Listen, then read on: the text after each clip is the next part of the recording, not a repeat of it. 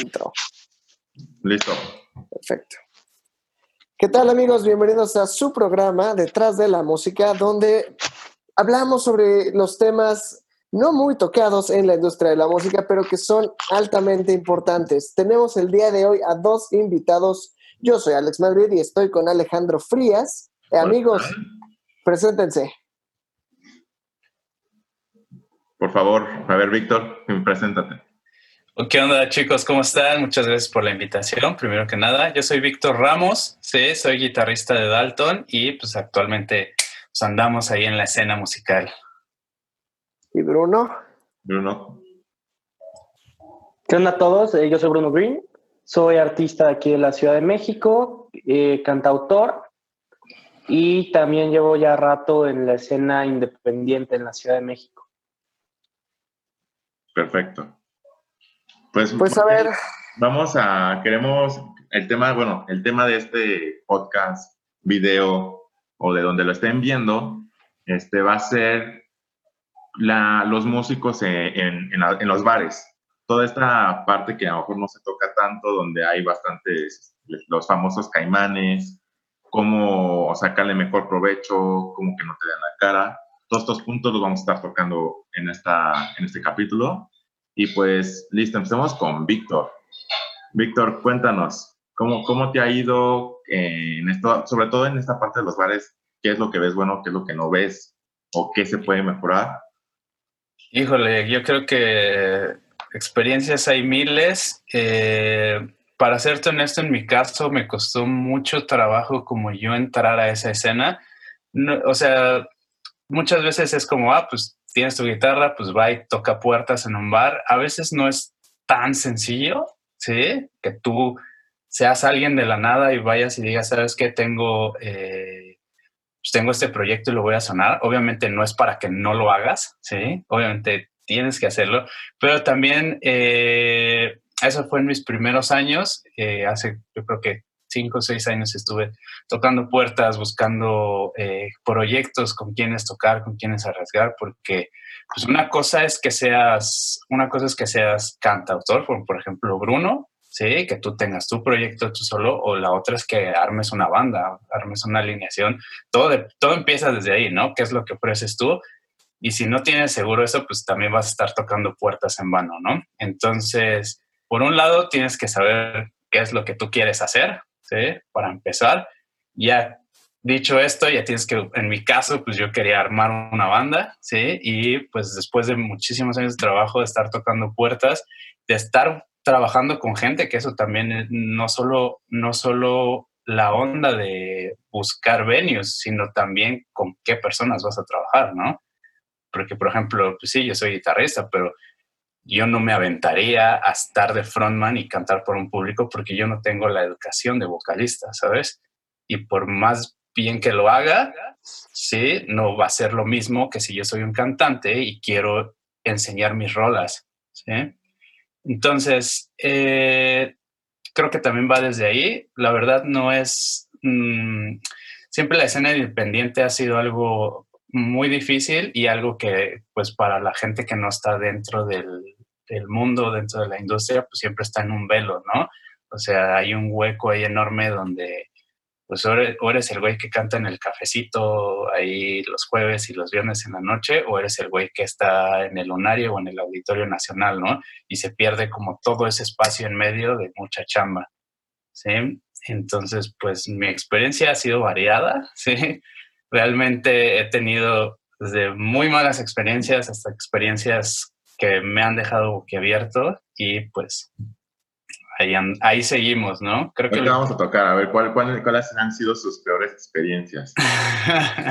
A ver, Sí, es, pero, o sea, lo que tenemos aquí es justamente, ¿no? Gente que ha estado en, o sea, la gente que se ha enfrentado con esto. Y bueno, yo conozco de primera mano esta cuestión con Bruno, así que tú cuéntanos, Bruno, cómo ha estado. Verdad, Yo creo que es, eh, es una buena plataforma cuando vas empezando, en la que puedes crecer muchísimo en cuestión de fanbase, pero principalmente en cuestión de, de agarrar callo, ¿no? O sea, de tener esa experiencia en el escenario, creo que es crucial porque parte del camino para llegar a donde queremos llegar es cagarla, o sea, es una realidad, ¿no? Y en, y en los bares es el mejor lugar para sacar lo peor de ti, así como para sacar lo mejor de ti, obviamente, ¿no? Pero ¿cómo vas a saber de qué hacer cuando tienes una falla técnica o cómo reaccionar cuando, no sé, alguien de tu banda se equivoca o tú te equivocas? o cuando tienes un público flojo, cómo trabajarlo, cómo planear un setlist eh, para que un show tenga un desarrollo adecuado, que es que es como una montaña rusa, ¿no? O sea, debes elegir tus momentos para luego volver a subir. Todo este tipo de cosas las vas aprendiendo en la escena de bares. Sin embargo, eh, lamentablemente siempre hay malas administraciones en las que pues lo que importa es la lana, ¿no? O sea, eh, ahí es donde el artista o los músicos generalmente salen afectados en lo económico, pero creo que es donde más experiencia se agarra, porque ¿cómo vas a saber cómo comportarte en el escenario de un lunario si no traes todo ese bagaje, ¿no? Detrás de ti. Entonces, creo que ahí es donde te ayuda muchísimo. O sea, creo que ahí lo ves mejor una vez que estás como un poco desde afuera o una vez que ya pasaste por esa etapa que cuando estás en la etapa, porque cuando estás viviéndola se puede volver súper frustrante, ¿no? Eh, no llega mucha gente a tus shows, constantes fallas técnicas, malas acústicas, que no pagan bien, etcétera. Pero cuando ya lo ves en retrospectiva, te das cuenta que necesitaba esto para aprender de mis errores, para identificar errores y saber qué hacer y qué no hacer en el futuro, ¿no? Entonces, eh, ahí sí vale la pena casi casi hacer una listita de pros y contras. Pero creo que es muy importante tener esa experiencia de los bares.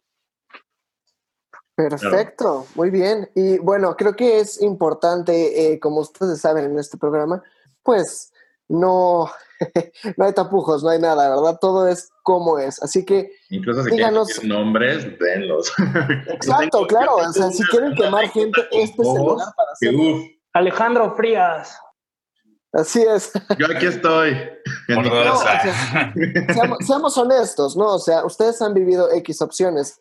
Díganme la verdad. ¿Creen que hay un problema con la escena de bares, con la escena musical para los, la música independiente y la música emergente más que nada, ¿no? porque pues obviamente somos los que tenemos menos opciones, ¿no? Para hacer esto. ¿Ustedes creen que hay algún problema, o sea, real, o simplemente es normal? Yo creo que sí hay un problema severo en distintos puntos. Uno, no hay muchos lugares donde tocar en vivo para la escena independiente. Por si nos están este, escuchando afuera de, México, estamos en la Ciudad de México y sí, la Ciudad de México. no hay muchos lugares. No, y aparte, Aparte se perdieron muchos desde el 17 para acá, se redujeron muchísimo. ya, ni, ya no está ni el Caradura, ¿no? Lo cerraron en Caradura y, el, Caradura era un lugar importante, un referente. De escena. Y se perdió. Ahora, la segunda, el segundo problema es que de por sí no hay muchos lugares y en los pocos lugares relevantes que hay es complicado conseguir un show. O sea, también yo entiendo muy bien que, que cuiden la calidad de los shows que dan, musicalmente al menos, en cuanto a artistas y que quieren llenar un aforo específico, etcétera. Pero también a veces se puede sentir como una traba para los que van empezando, porque dices, bueno, tengo un proyecto, tengo potencial, voy empezando, no hay mucho lugar donde tocar, ¿dónde voy a, darme exposición, no? Eh, yo creo que ese es un problema, un problema, además de que al músico no se le paga bien en, en esa escena, ¿no? O sea, no se le paga. piden, o no se le paga, o, músico paga por tocar. o se le pagan con chelas. Más. Claro. yo, yo, escucho una. O véndeme tantos boletos, ya sabes. Yo escuché justo en una presentación de Dalton, no voy a decir dónde, porque ha habido muchas, pero el, el, dueño del bar junto con su manager, donde el dueño del bar este, estaba en un plan muy caimán, como de, pues ahorita vemos cuántos entran y ya vemos si, si les damos algo. O sea, con, así. Y es como, o sea, les llenaron el bar. O sea, yo te digo, yo estuve ese día y les llenaron el bar. O sea, y todavía te pones en, esa, en ese plan, dices, óyeme, Claro, pues hay, varias experiencias, me acuerdo de varias. O sea, Vic, ¿tú, tú cómo ves? Eh, ¿Qué has visto? ¿Qué Ajá, esto ha sido lo peor. Eso me interesa. ¿Qué ha sido lo peor? pues mira, bueno, más o menos respondiendo a la pregunta que, que habías hecho, eh, Madrid, eh, y contestando un poquito lo que decía Bruno, yo también estoy de acuerdo. Yo creo que sí hay, si hay un problema, eh, pero creo que es más como un círculo vicioso, ¿sabes? Hay, es un problema que tiene demasiados puntos de vista no, y no tiene una solución que digas, ah, pues, ¿sabes qué? Es que si todos nos organizamos ya alarmamos y hacemos mejores lugares, mejores venues. Tampoco es tan sencillo de ver ¿Por qué? Porque para empezar, la escena independiente eh, aquí en el país, no, no solo en la Ciudad de México, de hecho creo que en la Ciudad de México es el mejor lugar para que tú, o de los mejores lugares donde tú puedas emprender un proyecto completamente independiente, eh, es que la gente no te va a ver. O sea, seamos, seamos honestos, o sea, tú tienes que hacer demasiadas cosas demasiado, demasiado para tú ofrecer, eh, aunque tengas un proyecto increíble, tú tienes que hacer demasiado para que la gente decida levantarse de su sillón o saliendo de su trabajo, ir a pagar 50, 80, 100 pesos o a veces ni pagar nada para sentarse y escucharte, que eso, eso creo que es uno de los problemas más fuertes porque la audiencia en general es, no está acostumbrada o no tenemos como ese hábito de decir, ¿sabes qué? Voy porque quiero escuchar algo nuevo, ¿sí? Si no, ¿sabes qué? Prendí el radio y me pusieron esta rola y pues está chida, ya la guardé en mi playlist, muchas gracias, ¿no? Y de repente en tres años tú ahorraste para tu boleto porque va a venir tu banda de todos tus sueños y va a ser, pues, pinche super eventote y pues a ese sí le inviertes varo, ¿no? Pero es un problema muy grande por ese lado, ¿no? Por otro lado es que justo lo que decía Bruno, no hay demasiados venues y los pocos que hay, pues están súper mal administrados en el sentido de que pues no hay venues, entonces todas las bandas van al venue. Entonces, pues el, el, dueño del venue, venue X, dice, ¿sabes qué? Pues yo tengo, yo tengo lleno mi calendario, ¿no? Y yo, yo puedo darme el lujo de decir, ¿sabes qué? Tú tocas, tú no tocas, tú tocas, tú no tocas, o ¿sabes qué? A ti te voy a cobrar boletaje, a ti no te voy a cobrar boletaje, a ti sí te voy a dar dinero, a ti no te voy a dar dinero, pero también por el otro lado, a veces, pues tú en la necesidad de tú querer que tu proyecto sea escuchado, pues a veces caemos en esa trampa, ¿no? Más cuando estamos empezando, ¿no? De, pues bueno, es que nadie me conoce, pues va, voy a vender boletos, ¿no? O sabes que nadie me conoce, pues yo voy a pagar para entrar a este concurso de bandas, ¿sí? O sabes que nadie me conoce, pues bueno, que me paguen con chelas, no hay pedo, ¿sí? Entonces, creo que son demasiados, eh, demasiados factores como para solo simplificarlo en un, en un problema como muy pequeño, ¿no? Que también eh, bueno, esto es algo personal, que también lo puedes ver esto como, como, una, como, un, este, como un problema, que sí lo es, decir, sabes que puta, no es que está horrible y pues en este lugar me venden chelas, o lo puedes ver como una oportunidad, ¿no? Como ver dónde están los puntos débiles justo de ese problema y atacar por ese lado, ¿no? Pues, eh, yo concuerdo totalmente con Víctor. Eh, pero, o sea, lo de la gente sí es súper complicado llevar a una persona a un show, que una persona más que nada que no sea de tu círculo de amigos y familiares, ¿no? Eh, pero lo que yo me he dado cuenta, porque tiendo a reflexionar mucho de, de estos escenarios, es que afecta mucho también cómo es la industria y la cultura hoy en día, ¿no? O sea, hoy la gente ni siquiera escucha discos. O sea, escucha sencillos y si bien te vas, van a escuchar un EP. Eh, hoy en día, la música en vivo, si no eres famoso o no estás en un festival, es raro que te vayan a, a ver. O sea, porque piénsalo, de entrada, eh, los artistas de moda no son músicos eh, ejecutantes per se. O sea, está el reggaetón, está el pop, ¿no? Está el género urbano dominando. Ajá, entonces ahí se puede entender por qué no llama la atención un show en vivo de alguien que va empezando, ¿no?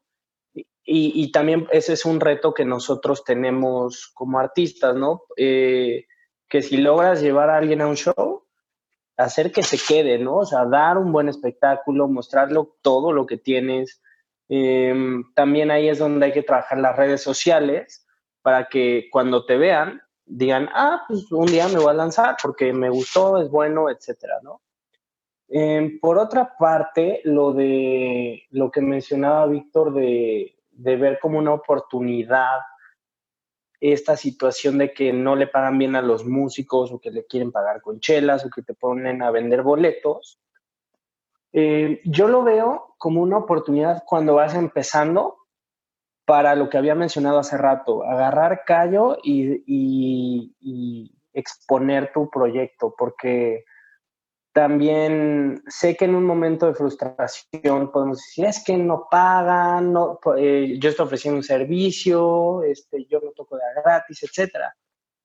Pero a veces hay que ver eso como incluso como una, una inversión, o sea, es mi forma de invertir para darme más a conocer, darme exposición, pero obviamente teniendo en cuenta que es algo temporal, que es una etapa y que lo estoy haciendo estratégicamente, ¿no? O sea, voy a tocar este show de a gratis o me voy a poner a vender boletos, no de otra, porque sé que en este show van a ir tantas personas que tal vez me puedo ganar uno o dos fans leales, ¿no? No sé, estoy diciendo números, ¿no?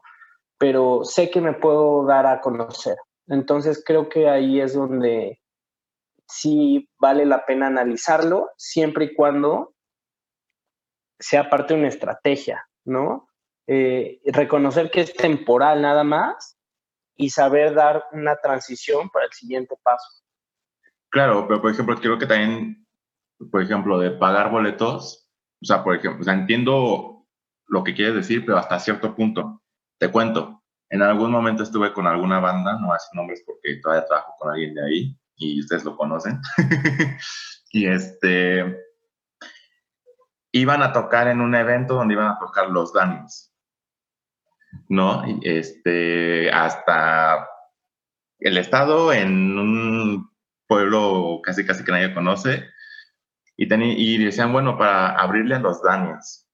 Ah, ah, porque primero dijeron, iban a abrir a los Danis, a las dos semanas dijeron, bueno, cinco bandas le van a abrir a los Danis. Traemos un fanbase los Daniels, ¿eh? En el estado son grandes. No, espérame. Entonces era como de, tienes que vender eran como 50 boletos de a 200 pesos y si no los y, los hicieron firmar un contrato donde decía si no los pagan te vas a montar con el doble. O sea, afortunadamente yo entré justo cuando ya habían firmado el contrato, yo no estuve de acuerdo y me pude zafar. De hecho, me salí de, de la agrupación antes de que pasara este evento por lo mismo. Pero, o sea, ese tipo de eventos no pueden estar pasando, ¿sabes? Y bueno, ¿qué pasa al final si pagaron doble o no? pues, pues, ya no supe, o sea, como te digo, yo me salí porque empezaron a, a decirme, oye, tus boletos, que no sé qué, yo pude. Yo entré después, yo no estuve de acuerdo. Pero, Alex, o sea, ahí también... Me, como tenía mi equipo guardado en, en, una de sus casas, me lo quisieron como... Confiscar. a confiscar hasta que pagara. Afortunadamente, este, mi papá que está aquí, nos fuimos este, en ese momento cuando me dijeron a la casa, no había nadie más que el hermano que no sabía ni qué onda y me dejó sacar las cosas. ¿No? Pero... Bueno, ahí también creo que la banda hizo mal en firmar, ¿no? O sea, también es un poco de criterio. Pero en, esta, este, ¿cómo se llama? Por querer salir, por querer este, abrirle a los daños porque iba a dar renombre y toda esta parte, ¿a, qué, a, a dónde estás llegando? ¿A qué estás accediendo? ¿Sabes? Sí, pues o sea... Ah, exactamente, es que creo, creo justo con lo que estaba comentando Bruno hace un momento, él, estaba diciendo algo súper, súper importante y creo que me parece uno de los ejes principales cuando tú tienes un proyecto o quieres arrancar dentro de la industria independiente es que tienes que estar muy seguro hacia dónde quieres ir, ¿no? mucho, eh, hace ratito yo comentaba que mucho eh, de la gente que está afuera y que no conoce cómo se mueve todo, todo este tema, pues está, en penumbras, ese, ese hueco donde tú vas a bares y tú vas y te, y te fogueas, o tú vas y la cagas, o tú vas y haces, o sabes que tengo que hacer el videito para Instagram, o sea, toda esa chamba se queda en tinieblas, ¿no? O sea, tú solo conoces al güey que solo se para, canta porque atrás tiene 35 músicos que le pagan y tiene un equipo de trabajo enorme, ¿sí? Y tienes al, güey que está en la cafetería que está empezando, ¿no? Todo en medio está completamente perdido, pero también incluso la gente que está dentro, ¿sí? O sea, tú ya tienes tu proyecto, ya tienes música, incluso puede ser muy buena música, ¿sí? pero no sabes qué es lo que sigue, ahí estamos, ahí es donde estamos mal, ¿no? ¿Por qué? Porque ahí es donde justo vamos a dar a lugares donde nos puede llegar a pasar eso. ¿Por qué? Porque no sabes leer un contrato, ¿sí? Porque no sabes tú cómo acercarte a tus redes sociales para hacer tu fanbase, ¿no? Ya ni siquiera con la gente que esté, eh, que esté, que sean cercana a ti, ¿no? Porque eso es lo que pasa cuando empiezas, ¿no? Cuando empiezas es pues la gente más cercana a ti, la gente que confía en ti, la gente que te vio, pues estarle chingando y estarle chingando y ahora esta es mi nueva rolita, ah, mira, ahora voy a ensayo. Esa es la gente que te va a ver al principio, pero de repente va uno que otro perdido y dice, ah, no mames, sabes que esto me gusta un chingo, güey. Y de repente empieza a buscarte, empieza a ver tus redes sociales y descubre que no hay nada en tus, o sea, que no tienes Spotify, que no tienes este iTunes, que no tienes Instagram, que no tienes canal de YouTube.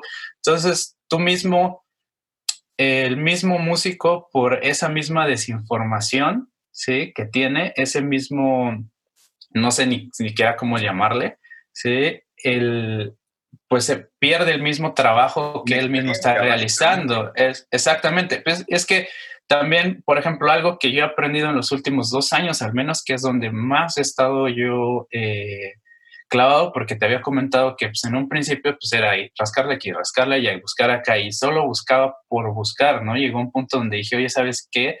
¿Qué es lo que realmente quiero, no? A ver, quiero un proyecto así, quiero un proyecto así, quiero un proyecto así, ah, que quiero tantas personas, ¡pum! Aparecieron, ¿Sabes qué? Quiero esto, quiero esto, quiero esto. Tal vez no llegó al momento, pero yo sabía hacia dónde iba, ¿no? ¿Sí? Y en el en medio tuve que aprender muchísimas cosas, que eso también creo es un problema muy fuerte dentro de nosotros, dentro de los mismos músicos aquí, que es aprender un chingo de cosas, güey. O sea, no, no, es como, a veces tenemos esa eh, actitud y yo también he caído en esa misma actitud de decir, ¿sabes qué? Pues ya está mi música, está muy chida, yo solo me subo y toco, ¿no? Y me valen madres si yo tengo que postear tal día, si yo tengo que hacer el video, me valen madres si yo tengo que dar mis rolas de alta, ¿sí? Para evitar, si me tengo que dar de alta en la SAC o en cualquier asociación, ¿sí? No importan las regalías, o sea, todo eso lo, lo pasamos por alto y al momento en el que o sea, justo creo que de eso se aprovecha esta gente que solo busca el varo, ¿no? Que de repente ellos cachan, ¿sí? Que, ah, ¿sabes qué? Estos güeyes no saben qué pedo, como les meto un contrato donde medio lo van a leer, no van a saber qué pedo y me los voy a ensartar con el doble de varo, ¿sí? no, como dices, la inexperiencia, o sea, ellos llegaron a pensar como de, ah, va a ser súper rápido, ahorita los vendemos, pum, pum, pum. Pero como dices, como no tenían esta, no estaban fogueados o no tenían esta parte, ya cuando vieron qué onda, ya fue cuando dijeron, no, espérate. No, y a veces, eh, créeme que por más preparado que llegues a estar, por más bares o lugares donde te hayas fogueado codeo, siempre vas a encontrar algo nuevo, güey. Siempre vas a encontrar algo con que te agarre en curva, que te agarre en tus dos minutos de pendeja y que tú digas así como, ¿what? ¿Sabes qué? Y no lo tienes que ver como algo de puta madre, vaya la cagué otra vez, sino decir, ¿sabes qué? Ya aprendí, ¿no? Y ahora creo que aquí es otro eje importante, aparte de aprender a hacer más cosas, sino rodearte de gente, ¿sí? Creo, como, como somos artistas, como trabajamos con personas, como hacemos arte para las personas, creo que es muy importante también y eso a veces es algo en lo que caemos muchas veces también al, cierto tipo de músicos, caemos en eso, es eh, dejar a un lado las, eh, la comunicación, ¿no? O sea, con otras personas. Tú crees que tocando chingoncísimo, este, tu proyecto va a lanzarse y vas a ser increíble y, no crees, o sea, con eso crees que bajándote del escenario, pues nada más le dices hola a tus, a tus fans o a la gente que se te acerca y les dices, ¿sabes qué? Adiós y esa gente va a decir, oye, pues qué onda, ¿no? Qué mal plan, ¿no? Entonces, creo que rodearte de mucha gente, o sea, y creo que en este sentido lo había comentado Bruno, es súper importante apalancarte de todas las redes sociales que tenemos, ¿no? O sea, yo cada vez que abro el pinche Instagram me encuentro a alguien nuevo, ¿no? De hecho, por Instagram hasta ahorita pude conocer en persona a Madrid, pero en Instagram ya nos seguíamos, ¿sí? Sí, a ti te conocí por las redes sociales también, Ale. Sí, ahorita gracias a Zoom estoy conociendo a Bruno. Entonces, apoyarse justamente de las redes sociales para conocer y generar también un círculo de personas como lo que estamos haciendo ahorita, donde se pueda compartir ese conocimiento, ¿no? Y no tengas que esperarte a que te pase, porque bueno, ya lo dije, te va a pasar, sí o sí, ¿no? Pero al menos ya te pasó, ah, ¿sabes qué? Yo me acuerdo que Bruno una vez me contó que esto le pasó, o ah, Alejandro le pasó esto, ¿no? Le voy a echar un mensajito y que me diga qué, opina, ¿sí? Y, y de eso se trata también. ¿Qué, qué vas a decir, Bruno? Yo, yo estoy muy de acuerdo con muchos puntos eh, y, y, me gusta ñoñar al respecto con gente que también conozca de esto. Este, Víctor, eh, súper de acuerdo. Eh, de entrada, a mí me pasó lo mismo de que yo buscaba en todas partes, ¿no? Nada más por buscar, por querer tocar, tocar, tocar, tocar. Y, y me, me llegó a pasar que conseguí muchos shows en un periodo de tiempo. ¿Y qué pasó? No tengo una fanbase sólida todavía, entonces agendé de que un, un, fin de semana, todos los fines de semana de un mes, y para el segundo tercer show, pues la gente ya me había ido a ver, ¿por qué volvería, no? Y entonces ahí es cuando tienes que pensar de forma estratégica, ¿no? ¿Dónde voy a tocar? ¿Bajo qué concepto va a tocar, no? Con esto me refiero a, pues voy a estrenar un single, este, no he tocado en un chingo, este, es mi primer foro grande, etcétera. ¿Cómo vender el show, no? Eh, la estrategia detrás de los shows, de, cómo hacer más interesante tu proyecto. Creo que el gran pecado de, de los artistas independientes, y digo artistas entre comillas, es que yo, yo me atrevo a decir que el 80% son eh, artistas de hobby, o sea, no son artistas, o sea, son gente que sí, tal vez tiene talento, pero, como, pero no lo está pensando como un plan de vida, como, como una meta alcanzar, lo está viendo como de, ah, lo hago por, porque me gusta y qué padre y todo es color rosa y no hago estrategia porque pues lamentablemente tampoco saben por la inexperiencia, ¿no? Eh, entonces es más un hobby, en cambio el otro 20% es el que neta está aferrado de vamos a conseguir esta meta y es de poco a poco y es de trabajar duro, investigar, este, ver blogs de industria musical independiente, así como la industria musical, digamos, ya a nivel disquera, etcétera, ¿no? Eh, la constante información. Otro error que veo que, con el que yo puedo distinguir un proyecto serio de uno que es como más de hobby es lo que acabas de mencionar, Víctor, o sea, el networking. O sea, yo, yo, yo no entiendo la gente, los artistas, ¿no? Que, está, que quieren ser parte de la industria independiente o que se venden como artistas independientes y no siguen la escena independiente de donde viven, ¿no? O sea, ¿por qué si quieres ser un artista en la escena independiente, estás más concentrado en lo que hacen artistas como Dua Lipa o Justin Bieber o Bad Bunny queriendo imitar esa corriente que es más comercial, cuando le estás apuntando a una escena que se trata más de originalidad, de ser genuino, de tú crear tus conceptos, etcétera, ¿no? Muchos artistas independientes no saben quiénes son los los meros meros de su ciudad en esa escena. Y ahí también es cuando falla, ¿no? Porque imagínate una, una colaboración con, no sé, voy a tirar un nombre, Marco Mares, ¿cómo le va a beneficiar a tu proyecto en escena independiente, ¿no? eh, o, o abrirle un show a Marco Mares y tener una relación, digamos, buena de networking con él, en el que a él también late tu proyecto, etcétera, comparado con, ah, sí, es que los Daniels eh, son medio famosones en el Estado de México, voy a firmar eh, un contrato para hacerme renombre y abrirles, ¿no? O sea, un, por tirar un ejemplo, ¿no? Junto con cinco bandas más. Eh, sí, exactamente. O sea, creo que se trata de eso. Y aparte son los artistas independientes, ya, digamos, consolidados a nivel local, en este caso la Ciudad de México, son más fáciles de contactar, son más accesibles, ¿no? Porque también ellos saben lo valioso que es tener un fan de verdad, porque estuvieron en nuestro lugar en algún punto y saben que lo, lo que cuesta, está cabrón, ¿no? O sea, por ejemplo, yo soy muy fan de la Garfield eh, y de la isla Centeno, que nada más para poner en contexto, la cantante original de la Garfield es María Centeno, se separaron y ahora tiene un proyecto que se llama La Isla Centeno con el guitarrista de Los Rumberos. ¿no? A mí me encanta ese proyecto, ambos proyectos me gustan y cuando tenía un sencillo, dije, bueno, se lo voy a compartir por si llegara a leer mi mensaje, ¿no? Lo leyó y me contestó y súper linda porque, o sea, aprecia, ¿no? Después ya yo le dije, oye, yo también soy fan, etcétera, ¿no? Pero a lo que voy es como son más accesibles de contactar, ¿no?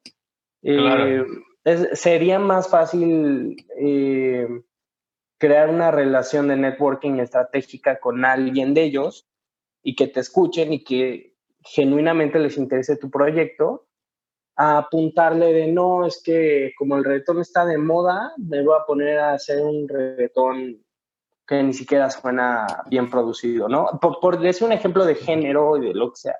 Bueno, ya pasando de todo esta, este, de las quejas y todas estas anécdotas chistosonas y de quemar un poco de gente, cuéntanos, este, Víctor, ¿cómo le hicieron a nadie? Los, ¿Cómo le hicieron los Dalton? O sea, supe que hicieron como su gira dentro de, la, de, la, de México, de la República, en algunos bares y demás. ¿Cuál fue la estrategia? ¿Cómo le hicieron? ¿Qué fue lo padre? ¿Qué fue lo malo? ¿Qué aprendiste? Pues fíjate que fue muy chistoso en el sentido de justo lo que estábamos hablando ahorita con Bruno, que a veces pues no, no, sabes, ¿no? O sea, estás ahí picando piedra, pero no sabes, llega un punto donde nosotros, eh, creo que esto es muy importante, sea, sea, que tengas un proyecto donde tú seas el solista, que seas un cantautor o que tengas una banda, creo que es muy importante que te sientes, saber cuáles son tus habilidades, ¿no? O sea, qué es lo que tienes tú como persona, como artista que ofrecer, ¿no? Sabes que soy un chingón haciendo networking, güey, pero tal vez no soy tan bueno eh, pues en esto de los contratos, ¿no? Por poner un ejemplo, ¿no? Entonces esto fue algo, con Dalton fue algo muy chistoso porque descubrimos en algún punto de nosotros nos juntamos y empezamos a hacer rolas, chingue su madre y que lo que sea que Dios quiera, a la gente le empezaron a gustar, empezamos a tocar y nos pasó, por ejemplo, lo que le pasó a Bruno, que empezamos a llenar la agenda y de repente nos dimos cuenta que pues la banda iba a los primeros dos shows, pero después ya los otros shows ya no iba porque ya nos habían ido a ver y también nos decían, oye, pues espérate porque todavía no pasa la quincena también, carnal. ¿Sí? Entonces descubrimos que teníamos habilidades entre los cinco que a la hora de juntarlas, ¿sí? pues hacían algo que pues era lo que todos de alguna manera queríamos lograr a mediano plazo, ¿no?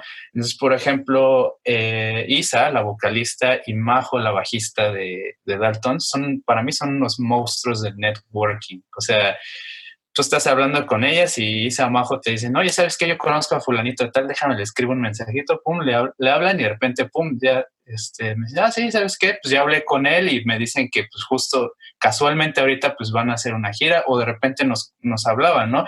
Y creo que aquí pues resalta mucho la importancia de tú tener una, no solo una buena fanbase, sino también una gran red de networking, que era lo que decía Bruno, ¿sí?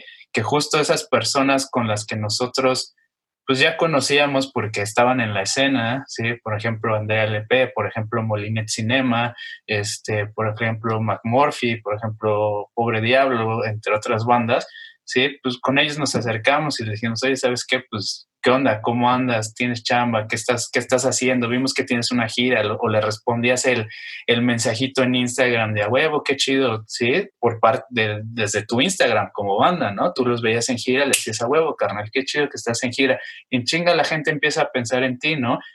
Y pasó que... Eh, eh, Majo tiene familia en, en, Guadalajara, entonces, por aves del destino, pues sí nos dijeron, oigan, ¿por qué no se vienen para acá? Les hacemos una sesión y pues en ese, en ese tour coincidió que Isa eh, había hablado con, con las chicas de Andrea Lepe y ellas tenían una gira también por ahí o sea, que quedaba ahí en el camino. Entonces nos fuimos, nos paramos en Puebla, tocamos con ellas y al siguiente día vámonos para Guadalajara, ¿sí? A grabar.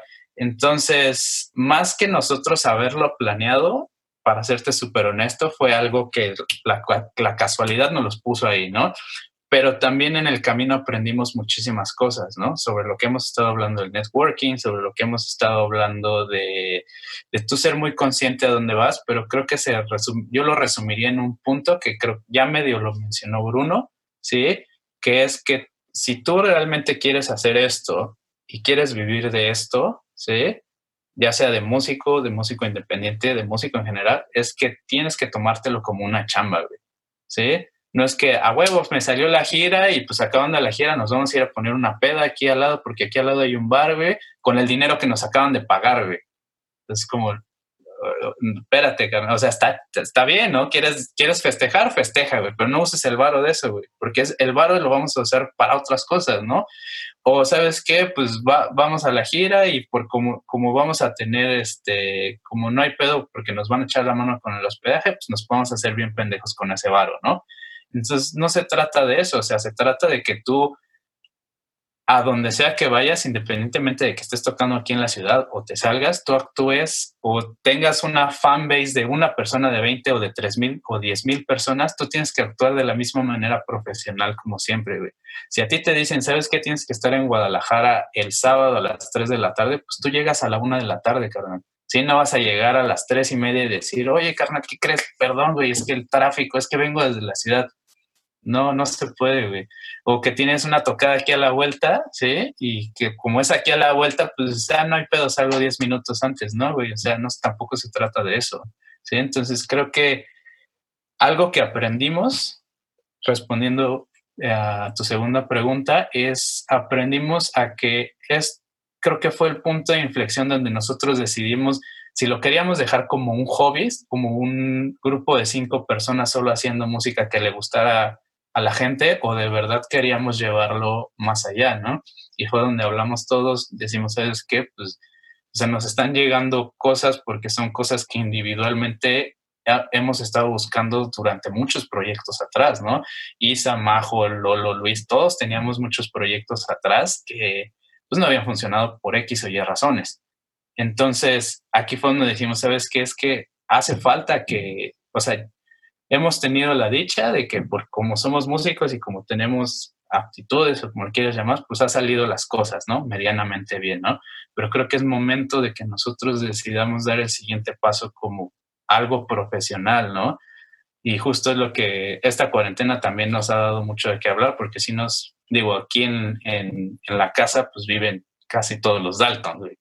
¿Sí? Entonces, eso también ha sido una gran ventaja. No recuerdo, eran roomies, ¿no? Por lo que recuerdo. Sí, Majo y yo somos roomies, pero ahorita se está quedando Isa aquí también y pues estuvo un ratote Lolo, pero ya se fue. Entonces, pues tenía, tenía que reportarse en su casa.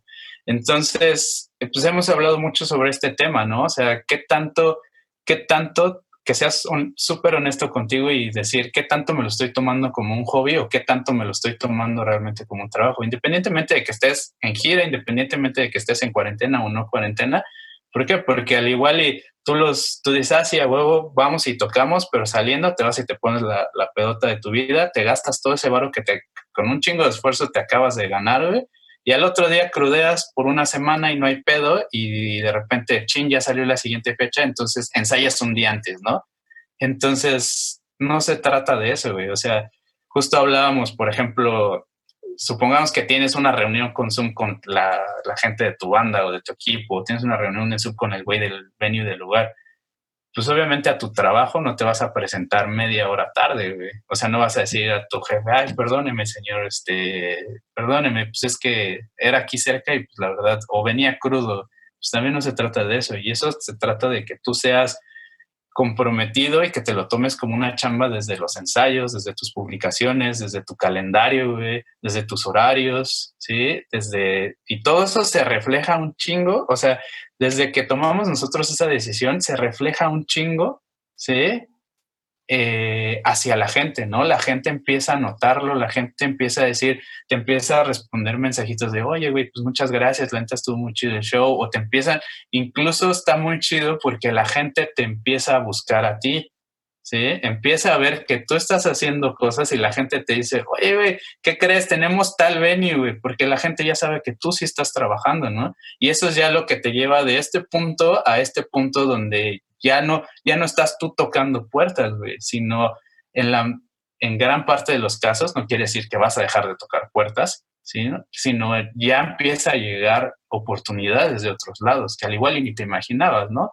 De repente llegó así el contacto de fulanito de tal que encontraste en una fiesta de One RPM que hicieron y que tú dijiste, ah, me gusta mucho tu chama, no sé qué, lograste en Instagram, empezaste a responder los mensajes, de repente dice, oye, carnal, ¿sabes qué? Pues se me acaba de hacer un spot y tengo libre tal venue, tal fecha, ¿qué onda? ¿Te lanzas o qué pedo? Y honestamente, desde ese punto para acá, sí ha sido una parte de estar tocando puertas, pero también ha sido una parte de que te está llegando la chamba. De que la gente también ya te empieza a buscar porque sabe que tú trabajas. Porque sabe que lo que decía Bruno, o sea, tú, tú, tú vas a los venues, tú vas y tocas con otras personas, inmediatamente te das cuenta quién se lo está tomando como un hobby, quién se lo está tomando realmente. ¿Sí? Desde el show que dan, güey, desde la hora que llegan, desde cómo se presentan, ¿sí? Porque hay banda que llega y llega así como, pues, ah, pues este es mi outfit y no hay pedo, ¿no? O sea, un chingo tiene que ver. Con la playa de Metallica, ¿no? O sea, Con la playa de Metallica y las bermuditas, güey. Sí, totalmente, todos de negras y metaleros. Sí, Exactamente, o sea, luego, luego se nota quién se lo está tomando como un hobby y quién se lo está tomando eh, en serio, ¿no? Y justo como estamos, como somos músicos, como somos artistas y estamos haciendo networking, inmediatamente tú identificas y sabes que con este güey no quiero trabajar, con este güey sí quiero trabajar y voy y le voy a pedir su Instagram, con este güey, pues bueno, a ver, me voy a esperar otros dos shows a ver qué tal está. Entonces ahí es donde tú también decides y, y tú sin darte cuenta, la gente también decide. O sea, la gente también te voltea a ver y te dice, huevo, este güey, pues está haciendo las cosas, ¿no? Y te van y te preguntan, o van y te dicen, o tú vas y te acercas a ellos también, ¿no? Entonces creo que eso nos dejó, en general, quiero hablar en, plural con Dalton, nos dejó eh, esa gira, ¿no? Esa gira ya, ya va a ser casi un año que nos dejó esa, esa gira, porque fue más o menos en septiembre, estuvo súper chido, sí, nos la pasamos súper bomba, te llevas unas experiencias increíbles, sí, y pues yo, yo dejaría eso, o sea que seas constante con tu trabajo, que decidas en ese momento si lo quieres hacer como un hobby o si lo quieres hacer como una chamba real y que pues, solo pongas manos a la obra. Que la vas a cagar, la vas a cagar, ¿sí? ¿sí? Que te van a seguir pasando cosas, te van a seguir pasando cosas, solo que pues, ya tienes más experiencia, ya tienes gente y ya tienes pues un chingo de raza que te está apoyando, ¿no? Eso, la verdad es que lo que dices, Víctor, se me hace interesantísimo y me recuerda muchísimas cosas. Creo que son ese tipo de cosas que ojalá me hubieran dicho cuando empecé, ¿no? me sonó más a esa lista, ¿no? De cosas que le podrían funcionar a una persona y me recuerdan muchísimo, digo, para los que no sepan, eh, yo he tocado con Bruno en algunas ocasiones y pues nos han pasado, creo que lo que describiste está perfecto, ¿no? Este, en tu caso, Bruno, eh, cuéntanos más o menos eh, cuál ha sido tu mejor experiencia y pues qué has aprendido de esto, ¿no? Para dar como esta, esta pauta, ¿no? De cosas que me hubiera gustado saber cuando empecé. Bueno, eh, Víctor mencionó algo que estoy totalmente de acuerdo, eh, que es con tomárselo en serio, porque está muy festejado el ser rockstar y portarse mal después de shows y etc., ¿no? Que es realmente un mito. Eh, yo empecé a ver cambios realmente positivos en mi proyecto y como ejecutante yo cuando le bajé a mi desmadre de las fiestas. O sea, esa es una realidad. O sea, y Alex eh, Madrid está de, o sea, tenemos un set de maquetas que son diarrea para una escucha, ¿eh? O sea, porque maquetas grabadas crudo. Sí, porque, o sea, yo era indisciplinado.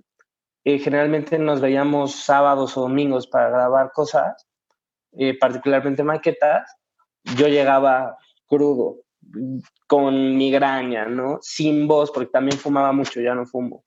Este, deshidratado, ni, siquiera me concentraba. Un desastre. Y, y, creo que, bueno, si eres cantante particularmente, también debes empezar a cuidar tu instrumento, ¿no? O sea, es como, no sé, si tú eres guitarrista, este, no vas a azotar tu guitarra constantemente y luego vas a querer tocarla y ni siquiera la vas a afinar y ya es lo mismo, ¿no? Estás desgastando tu instrumento y tienes que cuidarte. Entonces yo empecé a ver los verdaderos cambios positivos cuando empecé a tomar una conducta un poco más profesional. Güey, si tengo mañana que grabar, ¿por qué me voy a ir hoy de fiesta, no? Eh, o si mañana doy show, no me voy a desvelar, cosas por el estilo. Eh, la otra cosa que creo que también separa lo, lo amateur o de hobby con lo que va un poco más pro es una propuesta artística que veo en muy pocos, ¿no? O sea, debes, eh, digo, esto lo vas descubriendo con la experiencia, pero pues estás haciendo música original, por ende debe sonar a ti, debes tú tener una propuesta de yo, yo, yo sueno así, ¿no? Eh, yo tiendo a hacer estas cosas, eh, quiero mostrar estas influencias, yo compongo así. Eh, obviamente vas evolucionando y tu estilo cambia, pero siempre debes eh, tener una propuesta artística con quien tú eres como artista en ese momento, ¿no? y, muchos no lo tienen. Muchos quieren hacer música que está de moda en vez de hacer música genuina, que, porque al fin de cuentas es arte y el arte lo que busca es la expresión de ideas, sentimientos, lo que sea, ¿no? De forma psicodélica, de forma romántica, etc., ¿no? Y es lo que, lo que veo que muchos no tienen. Em, también por inexperiencia, ¿no? Pero bueno, en, experiencias positivas, respondiendo la pregunta de Alex, creo que lo más padre para mí es cuando la gente me dice, oye, esta canción, terminando un show, no sé, esta canción en particular, mis respetos, ¿no? O cuando la gente cuando comparto mi, música, que la estreno, que la gente me diga, no inventes, o sea, esta me queda como, como anillo al dedo por mi situación de ahorita, conecté cabrón, es como el cumplido máximo que puedes eh, recibir.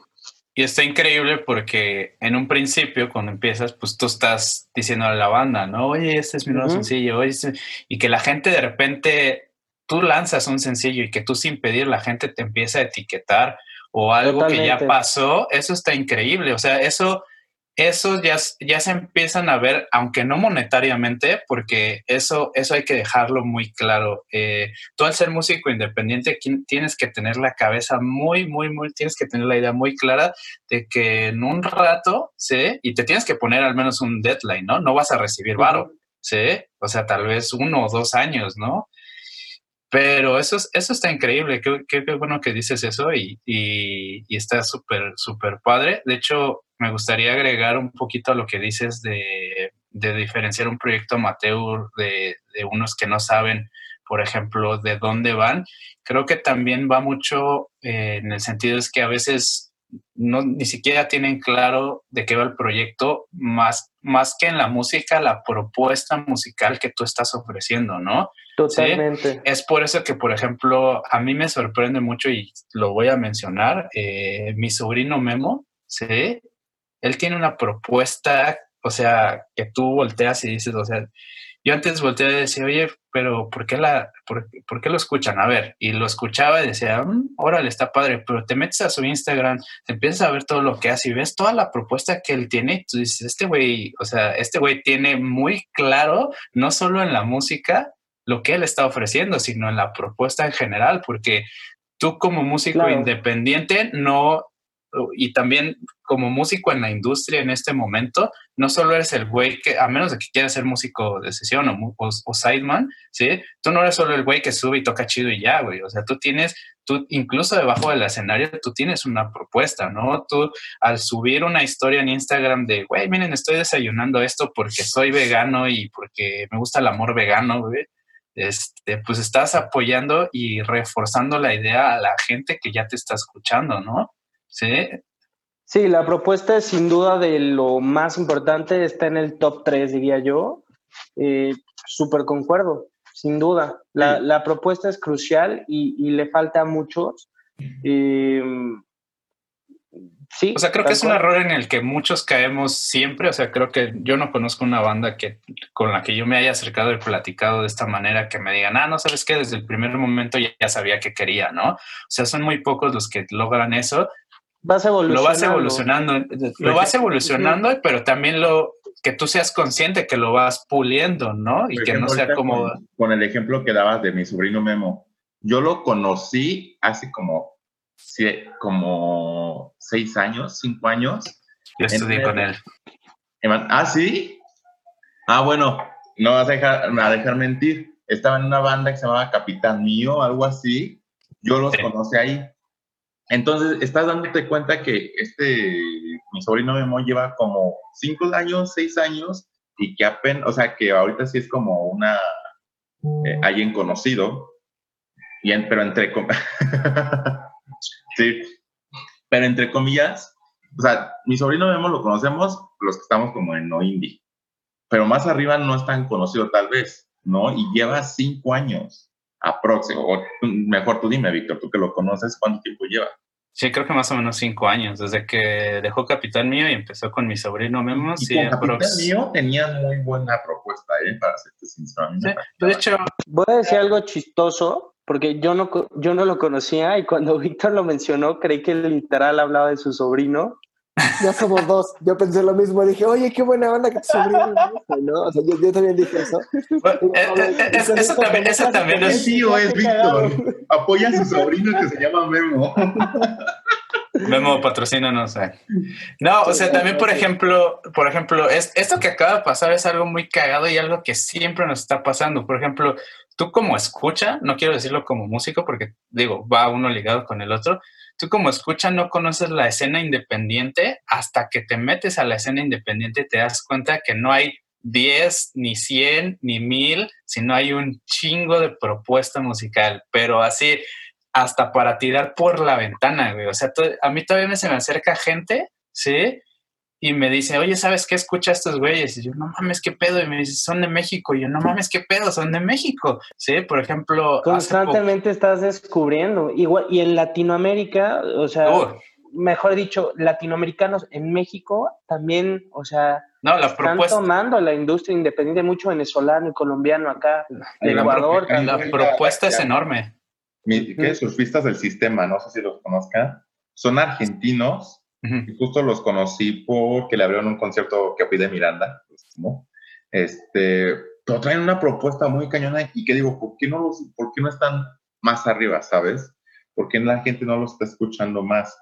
Porque, o sea, no, no es la típica banda normal, o sea, sí están, lo, o al menos lo que alcanzo a escuchar, se están preocupando por su sonido, que es muy pocos lo que hacen esto. Porque una cosa es llegar y tocar y demás, otra cosa es preocuparte por tu sonido, diseñarlo hasta que estés eh, puntual en lo que quieres, ¿no? es gente que se ve que le invirtió y, y, como dices, o sea, como dices, hay gente que cuando llegan se ve quiénes quieren ser profesionales y desde invertirle a tu, a tu, a tu instrumento. Me pasaba con bandas que era de, como dices, el dinero que se ganaba se lo iban a, gastar eh, en, el bar más tarde, pero le decías, oye, ¿por qué no le cambias las cuerdas a tu bajo, a tu guitarra? Ah, es que no tengo. Es como de tú te acabas de gastar no sé cuánto en, en cervezas en demás y ahí sí hay dinero. ¿Por qué no le puedes cambiar las puras cuerdas? ¿Por qué no le cambias el ya que te está haciendo un falso y hace que todo esté echándose a perder? ¿Sabes? Claro, claro. Desde ahí.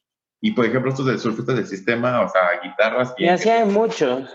Claro, pero por ejemplo, surfistas en este que, que sus teclados North, eh, que traen PRS, que traen este, un buen bajo, o sea, desde ahí te das cuenta el profesionalismo, cómo se lo están eh, tomando, y aunque todavía no son famosos, ¿no?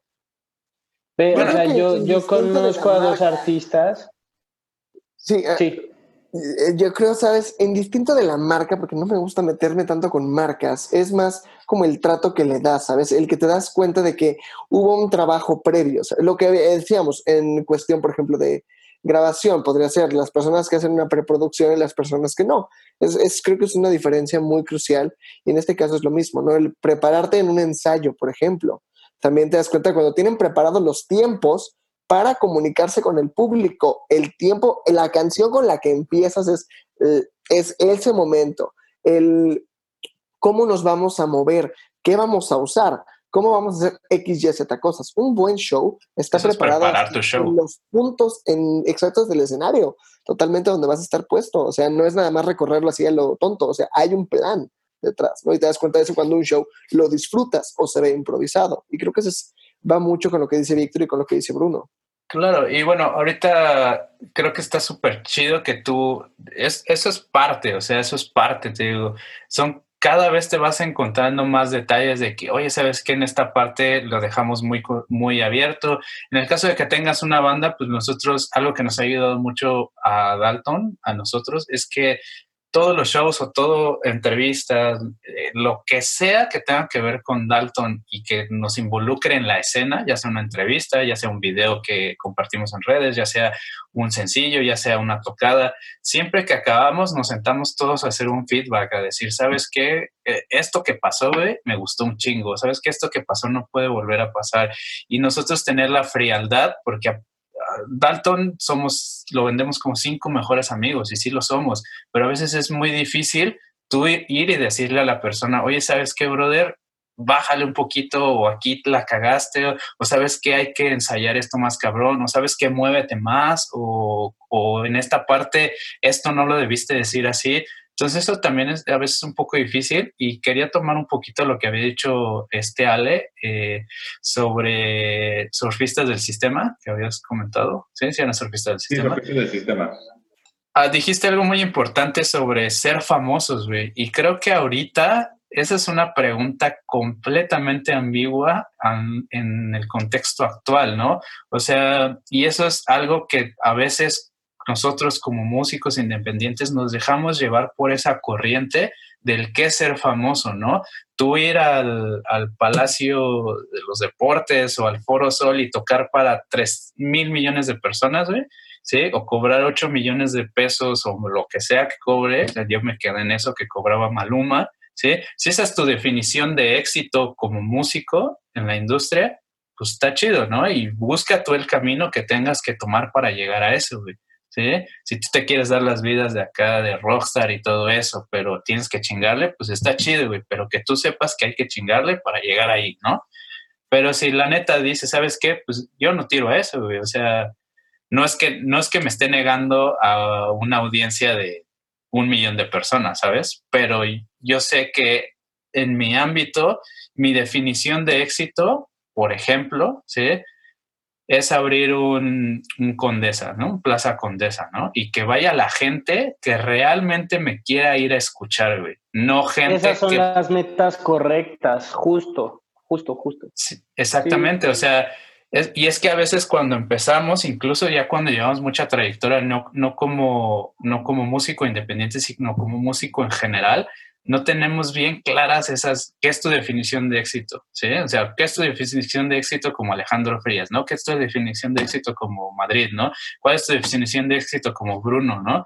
¿Por qué? Porque eso ya va a trazar los pasos, güey. Porque, porque, por ejemplo, a nosotros nos pasó, tuvimos la fortuna de que abrimos, le abrimos a una banda eh, argentina en el en el Alicia, lo que no habíamos notado, y eso fue un problema, ¿sí? que después nosotros ya tomamos la decisión, es que la banda que tocó era completamente diferente a lo que toca Dalton. ¿sí? Ellos tocaban más una onda como, como los fabulosos Cadillacs, como, como esta onda más, más escamas que suena por allá, güey. Y pues Dalton es todo así más... Fecha, estuvo un tortuosa para mí. sí, entonces también ese tipo de eh, no definiciones de qué es lo que tú quieres, porque sí, está, está chido. Por ejemplo, yo tengo mi banda, vamos a decir un ejemplo, ¿no? Yo tengo mi banda y es rock psicodélico, ¿no? Y está súper chido y hacemos cosas así súper psicodélicas y nuestras rolas duran un chingo y efectos y la madre, güey y te dicen, ¿sabes qué? Le vas a abrir a, mi sobrino Memo, le vas a abrir a Maluma y tú, pues, ¿sabes qué? Sí lo hago, pero con tal de tocar en el Plaza Condesa o con tal de tocar en el, en el Foro Sol, ¿no? O sea, la neta, la gente que va a ir a escuchar, por ejemplo, ese tipo de proyectos, tal vez alguna una parte de esa población sí le va a gustar, ¿no? Pero no es el público al que tú estás buscando, ¿sabes? O sea, entonces, por eso es muy importante que tú cuando te sumerjas vas a encontrar un panel y cosas para tirar por la ventana de proyectos, porque hay muchísimos, honestamente, hay muchísimos proyectos muy buenos allá afuera, ¿no? Y todos los días se encuentran más. Si tú decides sumergirte, ¿sí? Pero la onda es cuáles de esos proyectos empatan con tu visión de propuesta musical que tú tienes, ¿sí? ¿Cuáles de esos son los que realmente te ayudan a llegar al público que realmente le interesa tu música? Una pregunta, ¿qué, música toca Dalton? ha, sido, ha sido un tema de controversia, hermano, porque hay, hay, un poco de todo, porque justo los cinco Dalton tenemos géneros que nos han guiado eh, o sea, que nos han guiado por diferentes caminos, ¿no? No es como que todos nos, juntamos y vamos, sabes que a todos nos mama Metallica y toda esa rama del trash y vamos a ir por allá, ¿no? O sea, de repente podemos estar hablando Majo y yo de, de Mars Volta porque nos mama y luego me estoy hablando con Luis de, de Chon y de Folifia y de repente estamos hablando de Ariana Grande con esta Isa. Entonces, no hemos podido, nuestra definición de género le llamamos rock rock pop agresivo, depresivo, ¿sí? Porque si es, es medio experimental. Sí, o sea, entra, entra en rock pop a fin de cuentas, ¿sí? Para ah, no hacer las bolas. Pero si de repente escuchas una rola y es como, sabes que esto suena a bolero, sabes que esto suena a cabrón, esto suena, me suena a bossa nova, a cabrón aquí, ¿qué están haciendo? Sí, entonces. Pero siempre tienen como un pegamento, ¿no? Que, que siguen diciendo, o sea, la, la, gente que lo escucha dice, ah, sí, es Dalton. O sea. Sí, de hecho, eh, fue muy chistoso. Esto nos da mucha risa a los cinco que esto fue algo sin querer, ¿no? Nosotros no dijimos, ¿sabes qué? Vamos a llegar a este sonido. Y a veces también así como hemos dicho toda esta plática de que, güey, tienes que tener claro esto, tienes que tener claro otro, también tienes que dejar un espacio, güey, para que las cosas sucedan, ¿sí? Hay cosas que no puedes forzar, güey. Entonces, nosotros nunca forzamos el sonido de Dalton y a ver, y salió, güey, ¿sí? Y hemos sí, tenido... ser natural, concuerdo. Sí, y hemos tenido, estamos muy agradecidos porque hemos tenido mucha fortuna de que mucha gente se nos acerca y dicen, güey, o sea, ustedes tienen un sonido muy particular, güey. O sea, yo los escucho y ya sé que los estoy escuchando ustedes, ¿no? Y a veces nos han, nos han dicho que. Ese es un gran cumplido. Sí, o sea, nosotros. Cumplidos máximo. Nosotros nos derretimos. De hecho, eh, recuerdo mucho, estábamos, tenemos, tenemos ahí un chingo de rolitas en, en el cajón y una de esas se las, se las enseñamos a un amigo nuestro que se llama Antonio Tranquilino, ¿sí? Es un güey que nosotros adoramos, el Toñito. A ver, tocaban Yokozuna, no sé si ahí lo conocen, pinche baterista bien monstruo. Y el güey nos dijo, a los cinco, estamos ahí los cinco, nos dijo, ¿saben que ustedes tienen una magia de llevarme de lo feliz a lo triste? Como si fueran una resbaladilla y de repente ya estoy en otro lugar. O sea, eso es algo muy difícil de lograr. Entonces nosotros así estábamos, y güey, gracias, o sea, gracias, gracias y que la gente se te acerque y te diga cosas bien chidas. La neta, la neta nosotros lo apreciamos mucho y era mucho lo que tú decías, Bruno, o sea, que tú te acercas con esa gente que tú admiras, que está en la industria de lo independiente y ellos también han pasado por ahí y no te dicen así como, ah, no, aléjate, que luego sí pasa. Luego sí pasa, pero la mayoría de los casos la gente te abre los brazos. Pero son pocos. Sí, son muy pocos. Y te abren los brazos, te dicen, carnal, yo también estuve ahí, pues qué chido, güey, pues vamos, ah, ¿qué te parece? Vamos a hacer esto, ¿no? ¿Sí? Por ejemplo, tuvimos la dicha de con Toño que tiene su proyecto ahí de Pobre Diablo, creo que ese sí fuiste, sí nos fuiste a escuchar tú, este, Ale. Sí, sí, sí, estuve ahí. Y pues hicimos ahí un crossover de nuestras rolas Pobre Dalton y digo, Pobre Dalton, ya salió Pobre Diablo y Dalton. Y salió increíble, o sea, la neta es uno de los conciertos yo que más he disfrutado como músico, ¿sí? Y teníamos, ¿qué te gusta? O sea, 30, 50 personas escuchándonos, ¿no? Y eso al final, o sea, está chido porque mucha de esa banda pues no la conoces, ¿no? Y de repente se te acercan y te dicen, ¿sí? Entonces... Claro. Ya, ya me Yo me identifico con eso. Eh, en redes sociales me ha pasado mucho que gente que no conozco me, ha escrito. Obviamente no son muchos porque, o sea, mi proyecto es, es muy joven todavía, ¿no? Eh, pero de los que sí sentí súper super bonito fue un chavo de Querétaro que ha de tener como 15 años. O sea, un día me escribió de la nada, me llevó al DM este, porque acaba de publicar Querétaro a tocar. Y dije, wow, o sea, creo que voy por buen camino, ¿no? O sea, se me hizo el, el cumplido, el detalle. Este, obviamente yo siempre busco que mi alcance sea orgánico, pero ahí es cuando te das cuenta que también debes invertir en publicidad para llegar a gente en otras partes. Eh, porque no hay, o sea, este chavo creo que dio conmigo por, por Instagram, por, por, por la merca, ¿no? Que le metí dinero. Y también hay, hay dos chavas, una es de Toluca y otra es de Guanajuato. Y, son como mis primeras fans, fans, fans, fans, de que o sea, comparten la música en el segundo en el que sale, este, agradecen, me mandan mensajes. Y creo que también es algo que, o sea, debes saber apreciar, ¿no? O sea, debes interactuar con esos fans, eh, con o sea, ganarte su cariño. Eh, decirle conmigo como artista, ¿no? Porque solo así vas a ir creciendo, es una bolita de nieve que se va haciendo más grande, ¿no? Eh, es de las experiencias más bonitas que, que tengo. Eh, y nada más también para eh, resaltar que a los fans, los fans te los tienes que ganar. O sea, también hay una chava de España que dio conmigo por Instagram y medio hemos platicado de música porque nos gusta Leiva, es un artista español. Y hace poco, creo que publiqué que escribí una canción y me escribió, ah, me encantaría escucharla. ah, te la voy a mandar exclusivamente a ella, ¿no? Un acústico. Y así es como debes ir tratando a esos poquitos fans porque quieres Bruno ligando. que conecten contigo y con tu proyecto y tu música. No, no es ligar, o sea, es este también es una forma de ganarte el punto a los fans. Claro, o sea, debes tratarlos con el cariño que ellos te dan. Es a lo que voy. Sí, claro. Son cruciales. No te puedes mamonear con ellos. No, y también es, es, creo que eso es muy chido tú como músico, recibir ese feedback, creo, todas esas experiencias, creo que, o sea, tenemos, cuando empiezas a recibir esas experiencias es que ya estás haciendo algo bien, ¿no?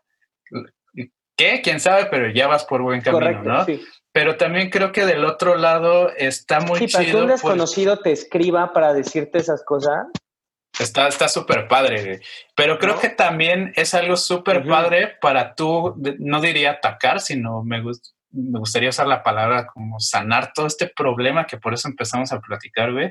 O sea, de la industria en este momento, güey, porque es una forma de tú decirle a la gente que se está acercando a lo independiente, ¿no? Porque hay mucha gente, por ejemplo, con nosotros, que se acerca y nos dice, ¿sabes qué? La neta, pues yo no soy de bandas independientes, pero los escuché a ustedes y me mamaron, güey, ¿no? Y de repente esas mismas, esa misma gente tú la ves en su Instagram y empiezan a meterse más en el mundo de lo independiente. Está muy chido, güey. O en su caso, pues los, los motivas de alguna manera que ellos también hagan sus proyectos, ¿no? Entonces está muy chido porque es una forma de atacar esta idea que tenemos súper clavada, insertada, metida, violada en la cabeza, güey, de que el artista es un rockstar inalcanzable, güey, que nació y de repente lo agarraron y lo pusieron ahí en esa cima del estrellato, güey. O sea, que no hubo una curva de aprendizaje, que el güey de repente nació y ya tuvo la vida de, lujos, de gozo, de que nada más va, se para y canta y ya. y eso está muy chido porque la gente que te está siguiendo, que está confiando en ti, ve que uno no eres una estrellita, güey que también eres un ser humano, ¿no, güey? Que de repente ves tu historia y come y dices, no mames, este güey también come, ¿no? O de repente ves y subes de, güey, estoy viendo Star Wars y el güey así, no, mames, está viendo Star Wars y a mí me mama Star Wars, le voy a poner un corazón porque también me mama Star Wars, ¿no? O sea, todo este tipo de cosas hacen que te acerques, güey, por parte, te, acerques al público, güey, que ya no seas aquel güey inalcanzable, aquel güey que tiene que hacer una fila de 30 metros, güey, o más, güey, tiene que esperarse dos horas y aguantarse la pipí, güey, porque va a tener un autógrafo, te va a shakear la mano, güey, y vas a sonreír, güey, fotito y ya, güey, ¿no? Si no es alguien que también la caga, güey, que también tiene un proceso de aprendizaje, güey, que no, no es alguien inalcanzable, ¿no? Y se va rompiendo este, este tabú, este esquema, güey, de esa, de esa persona y ya ves a este güey que también pues es chido, güey, te lo puedes encontrar en la calle y no pasa nada, güey. Eso era lo importante. continúa con tu historia, Frida. Ah, ok. O sea, pero justo lo que decían de, de, pasarte la mano en los bares y demás, pero de repente encuentras algún fan y demás, nos pasó. Eh, nos pasó en Jobos, que repito por tercera vez, un buen tip este, es conocer el bar o el lugar donde vas a tocar antes de ir. ¿No? Porque nos pasó en Jobos de que éramos, somos cinco personas y Jobos es un lugar muy chiquito de escenario y estábamos apretadísimos, o sea, parecíamos Backstreet Boy, o sea, ahí estábamos súper incómodos, dices, bueno, ok, ya estamos aquí, alguien pagó por, por verte, tienes que dar lo mejor de ti. Súmale, el audio de Jobos es pésimo, o sea, de que Melissa se le estaba saturando el micrófono, empezaron a haber vicios en el lugar, empezaban este, ruiditos de cable, ya como de, ¿sabes? O sea, para mí sí fue como... Vos es mágico, güey. No, bueno, cada quien. Es un gran lugar para hacer troubleshoot de qué cosas pueden salir mal. Es buen lugar cuando eres Bruno y nada más eres una Para empezar. O dos. O sea, no manches, no, con Bruno tocamos. No, güey, yo traigo banda, güey. Ya lo sé. Ay, mataste el chiste, mataste el chiste. Ya sé, güey. Continuando con eso, o sea, creo que es importantísimo lo que estás diciendo, Alex. O sea, de verdad es que esta situación se me hace muy buena, digo, para compartir también un poco de experiencia eh, de nosotros. Digo, obviamente los invitados son las estrellas en este punto. Espérame, no, he terminado, no llegué a donde tenía que llegar. ¿No has llegado al chisme? Espérate, o sea, te digo, yo terminé como de... Fogos es el peor lugar, nunca regresamos, qué mal. A, a las horas o al siguiente día nos llega un mensaje por YouTube Oigan, los escuché en Jobos, estuvo increíble.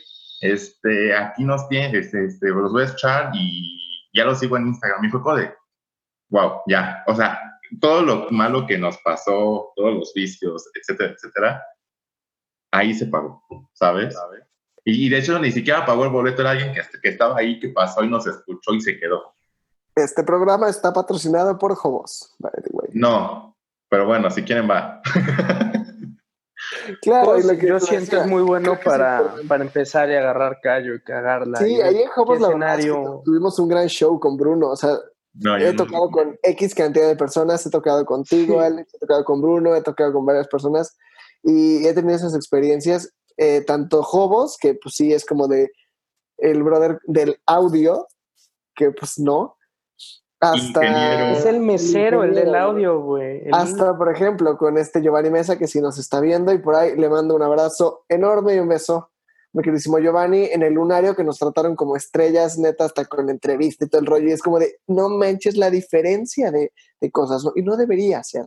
Al final, el artista, independientemente del nivel, independientemente de, el estrato en el que se maneje, creo que es importante respetarlo y bueno, a los artistas que nos estén escuchando y ustedes creo que queda muy claro que al final somos un gremio profesional, ¿no? Y queremos hacerlo profesional. Queremos hacer las cosas bien y queremos, si queremos que nos traten bien, nosotros también tenemos que empezar por creernos que somos artistas, creemos que somos unos profesionales en lo que estamos haciendo y al final también disfrutarlo, ¿no? O sea, independientemente de lo malo, que se pueda mejorar cosas, que hay cosas que valen la pena, hay cosas que no. Creo que lo importante es el camino también, no, no hacia dónde llegas, sino eh, todas estas experiencias que te hacen quién eres. Creo que eso es importantísimo y creo que ustedes han pasado por esto. Ay, claro, o sea, también eh, tú tienes la, esto va a sonar súper hippie, porque soy súper hippie, a pesar de lo que parezca, pero pues todas estas experiencias malas, por muy piteras y culeras que te hayan pasado, güey, lo que sea que te haya pasado, donde te haya pasado, pues también es parte del camino. O sea, si a ti, por ejemplo, Madrid no te hubiera pasado esto que te pasó en los Juegos, pues no hubieras eh, agradecido lo que te pasó en el lunario, ¿no? Solo llegaste al lunario y ya, huevo, ¿no? O sea, esas, esas experiencias malas también te ayudan como a agradecer que de repente te sale una experiencia buena, ¿no? Y que también es este curva de aprendizaje de la que hablaba Bruno, ¿no? O sea, si no me hubiera pasado esto, yo no podría estar disfrutando esto que me pasó, por ejemplo, en el lunario, ¿no? O si yo no, no me hubiera pasado esto en X escenario o con esta persona, o sea, al final también a eso, a eso quería referirme cuando hablaba de que hay que verlo del otro lado, toda esta industria que está mal y que hay un problema, porque realmente se puede tomar algo de eso y no repetirlo, ¿no? Y también, por ejemplo, ahorita que nosotros ya estamos en cierto punto, pues ayudar a esta gente que se está acercando y cortarles de alguna, no, no cortar, sino que pues evitarles ciertos pasos que realmente sí son innecesarios, ¿sí? Realmente que sí, a todos nosotros sí nos hubiera dicho, puta, pues sí me hubiera gustado no haber pasado por esto, ¿no? O sea, no se trata de evitarles. Que alguien me hubiera dicho, no toques en la chilanguita en el concurso de bandas, hubiera sido muy padre. Bro. Oigan, una pequeña dinámica. Este, cada quien mencione. Güey, yo ya me apropié. Este es mi show ya, güey. Sí, sí, lo sé. El show de Bruno Green y Bruto Ramos. Bruno, sí es, amigos. Que cada quien. La dinámica y vámonos. Bueno, ya también. O sea, que cada quien cuente la historia de su peor experiencia en un show. Me parece la, la que, la que digan, puta, güey, es el peor día de mi vida. Vamos a irnos breves y que duela. Venga, empezamos con quién se avienta. Víctor. Ya que yo, ya. Bruno, vamos con Víctor. Yo, yo, me aviento. Este, no voy a decir nombres porque no es porque no quiera, pero también no me acuerdo. Esto pasó hace muchos años y borré los nombres y el lugar. Está ahí por Churubusco, ni me acuerdo cómo se llama. O sea, era, era cuando yo estaba buscando bandas Me unía a una banda, eh, estas personas eran, no eran las personas correctas, eso quiere decir que yo era, el, yo era el único que sí estudiaba estas, para empezar, se supone que era original, pero para atraer gente decidimos hacer covers, así que hicimos covers con una rola original, nos metimos a este concurso de bandas, al final no había PA. O sea, yo, yo llegué a la hora que me citaron, se me dijeron a las seis hay que estar ahí todos, sí, a huevo, sí, sí. Llegué a las seis y no habían abierto el lugar. O sea, el lugar apenas estaba abriendo. Dos, no había PA, ¿sí? No había PA. Y tres, mis compañeros, ¿sí? Que nosotros íbamos a ser la primera banda que iba a tocar. Mis compañeros llegaron hasta las, como a las ocho y media o nueve. Llegaron todos hasta esa hora llegaron todos, yo estaba así que me estaba cagando de los nervios porque dije, puta madre, o sea, todo lo que ensayamos, o sea, fatal. Em, y para rematarla, esta banda tenía dos guitarristas y yo estaba supliendo a unos guitarristas. Ese mismo día, a la hora que llegaron, me, dijeron, me tuvieron la, la dicha de hacérmelo saber antes de subirme al escenario, que íbamos a tocar tres guitarristas porque habían decidido reaceptar al otro guitarrista. Entonces, todas las partes que a mí me tocaban de solos y todo eso, me dijeron, ¿sabes qué? Pues hazlo comping, hermano, y pues él se va a rifar los solos porque él ya lo había estudiado con nosotros desde hace tres años que abrimos la banda. Así que fue horrible. Yo en ese momento que terminamos les di las gracias, les dije, ¿saben qué no es lo mío? Si regresaron al otro guitarrista, pues está bien, ya quédense con él y pues muchas gracias, carnales.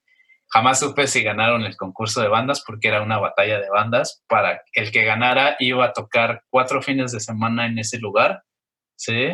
Y le iban a pagar el cover. Entonces, quién sabe qué pasó, estuvo muy feo. Y pues bueno, también un consejo para toda la gente que esté escuchando y esté empezando, si se van a unir a una banda, por favor, conozcan si esta gente toca, ¿sí? que toca, busquen sus redes sociales, para eso es importante las redes sociales, sepan si tienen el nivel técnico y la, el compromiso con la banda que ustedes están buscando. Ven. Perfecto. Venga, Bruno, suéltalo. Me pasó algo similar con lo del PA. Este, yo estuve un semestre de intercambio en la uni en, en Barcelona y allá di dos shows, ¿no? Este, uno fue como en un pequeño foro muy bonito, pero llegaron 11 personas, ¿no? Todos mis amigos.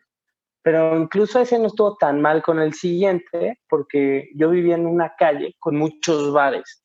Y entonces había uno en el que una noche pasé y había un show de futa, buenísimo, ¿no? Era como de soul, una banda local, buenísimo. El, el bar abarrotado, constantemente yo pasaba y lo veía lleno el bar. Y entonces dije, bueno, pues si hay música en vivo, yo, yo acabo de comprar una guitarra española ya, pues voy a ver si, si me dan un show, ¿no? Y estuve yendo como, no les miento, como un mes, estuve yendo dos, tres veces por semana a platicar con el dueño. Y el, el dueño, o sea, como que le caí bien por, porque, porque ya me ubicaba. O sea, vio que perseveré y que lo estaba chingue y chingue. Ahí viene otra vez. Y, ándale, güey, exactamente. Tal cual. ¿no? Y me dice, bueno, ¿sabes qué? Pues órale, vas, ¿no? O sea, te voy a dar esta fecha. Y yo, no más, a huevo, ¿no? Eh, invito a mis amigos, este, lo pongo en redes, porque pues también tienes que darte a, da, este, promocionarte como que estás tocando en otro país, ¿no? Y llego, cuando me citan, me dijeron pon tú a las 7, llega para tu soundcheck, ¿no? Llego y el dueño, el que me dio el show, estaba de vacaciones, no estaba en la ciudad.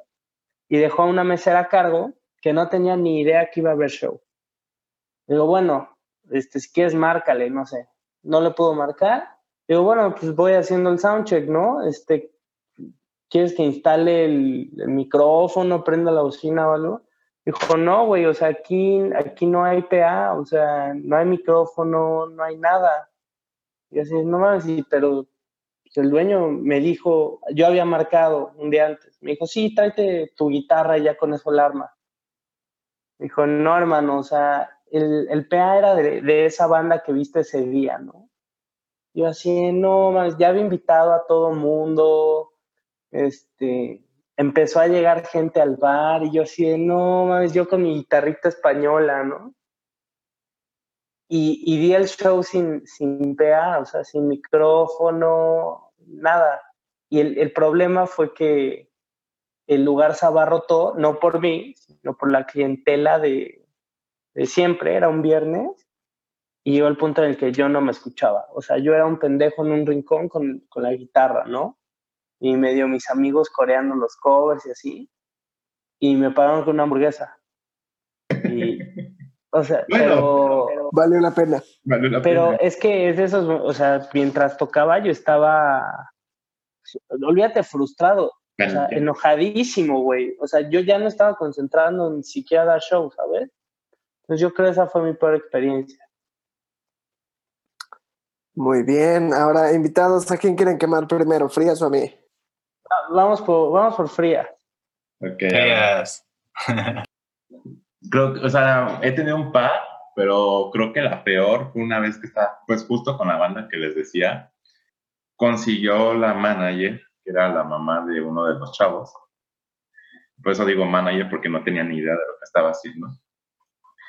Consiguió en un evento en la, como, que era la placita, como Zocalito de Xochimilco, para un evento que iba a haber para motociclistas entonces, este, dijimos, ah, pues. O sea, bueno, así llegaron y dijimos, bueno, pues sale. Está como a 10 minutos de donde ensayamos. Total.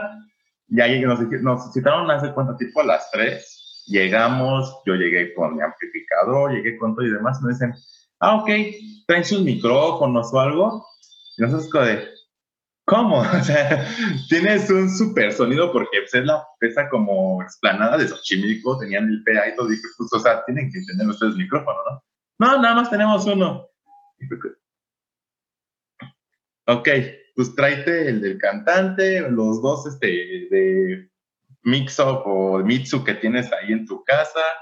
Yo en ese momento mandé traer desde mi casa, no sé, creo que fue en Uber, un micrófono para mi amplificador Ok, pues ya, le tuve que invertir más, ¿no? Dije, bueno, ya estamos aquí.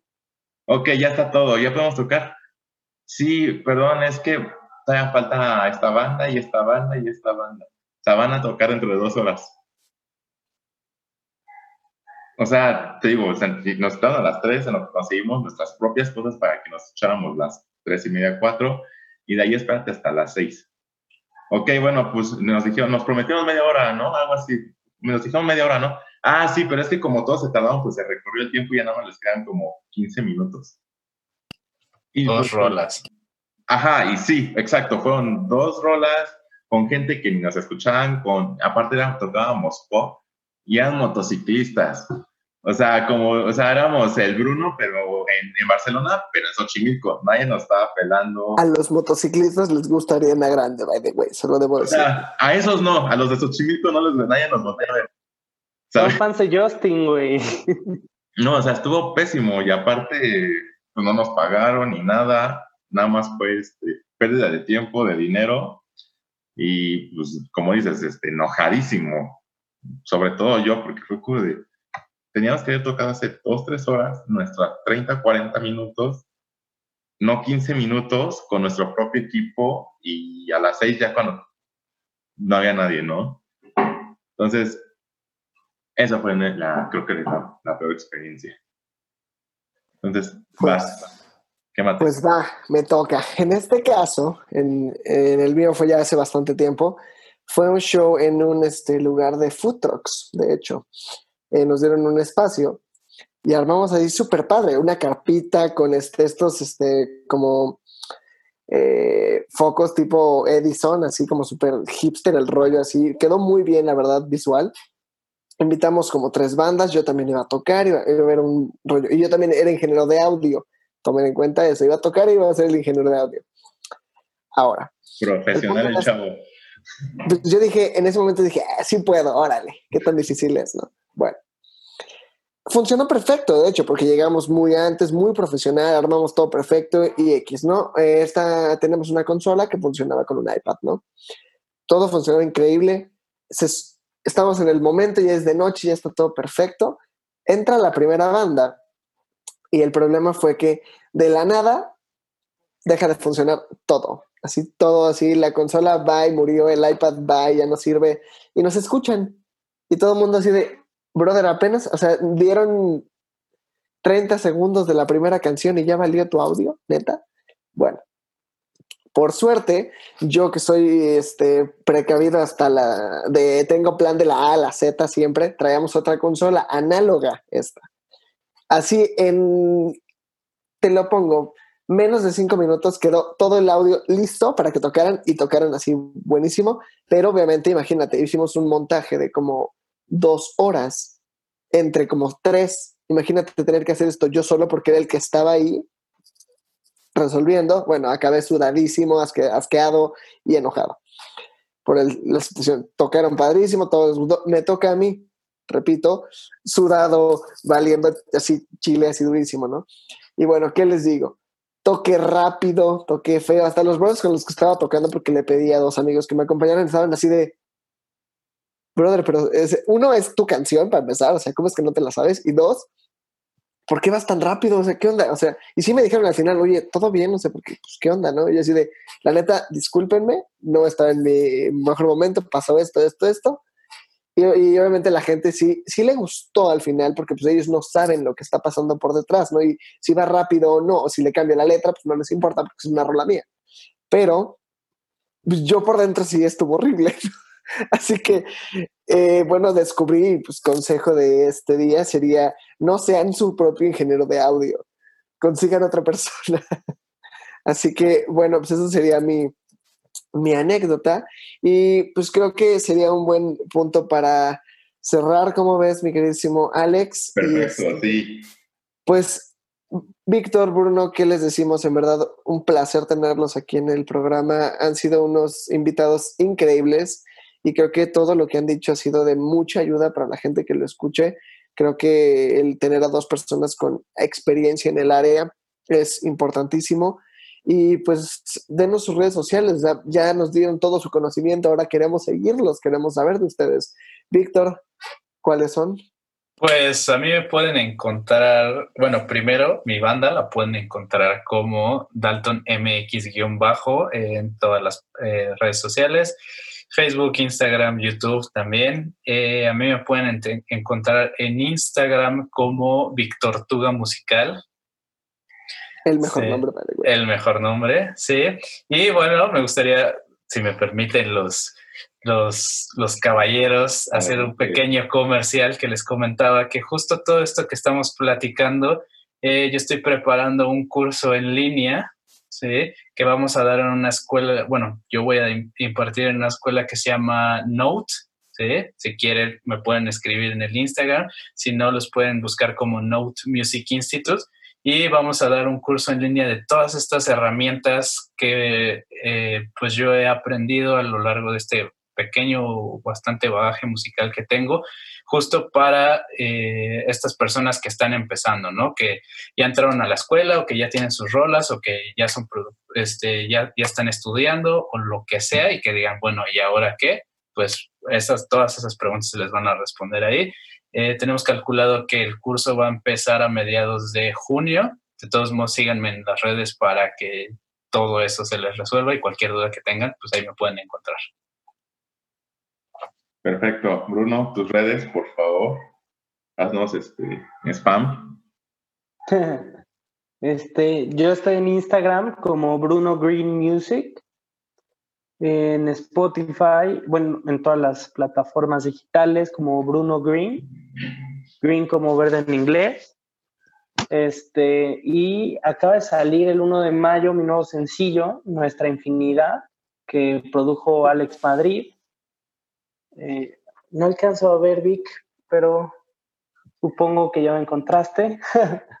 este, en, en todas las plataformas, Bruno Green, y en YouTube también, ese mero. Ese soy yo. Y este, también pueden ver en YouTube mi primer video musical para mi sencillo ¿Cómo te va? También lo produjo Alex Madrid.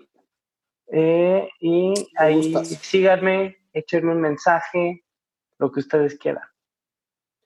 Perfecto, pues entonces con esto damos por terminado este su programa detrás de la música. Eh, yo soy Alex Madrid, igual me pueden encontrar en redes sociales como arroba MDRD o MDRD Music y en YouTube como Estudios WM, doy igual tutoriales y consejos sobre la industria de la música por si quieren saber más. Y a mi queridísimo Alejandro Frías, que ¿cómo te encontramos? Eh, yo soy como arroba Alejandro-Frías eh, pueden estar, buscarnos más de mi trabajo en Virgil-MX, en YouTube igual o en Facebook como Virgil-MX1, porque nos ganaron el cero. Entonces, pues, creo que eso es todo. Muchas gracias de nuevo y listo. Muchas gracias. pues en verdad, muchísimas gracias, Vic. Un abrazo a todos. La gente que esté escuchando esto. Cuídense. Y viéndolo. Eh, los vemos en, en el siguiente segmento. Hasta luego. Quédense en casa.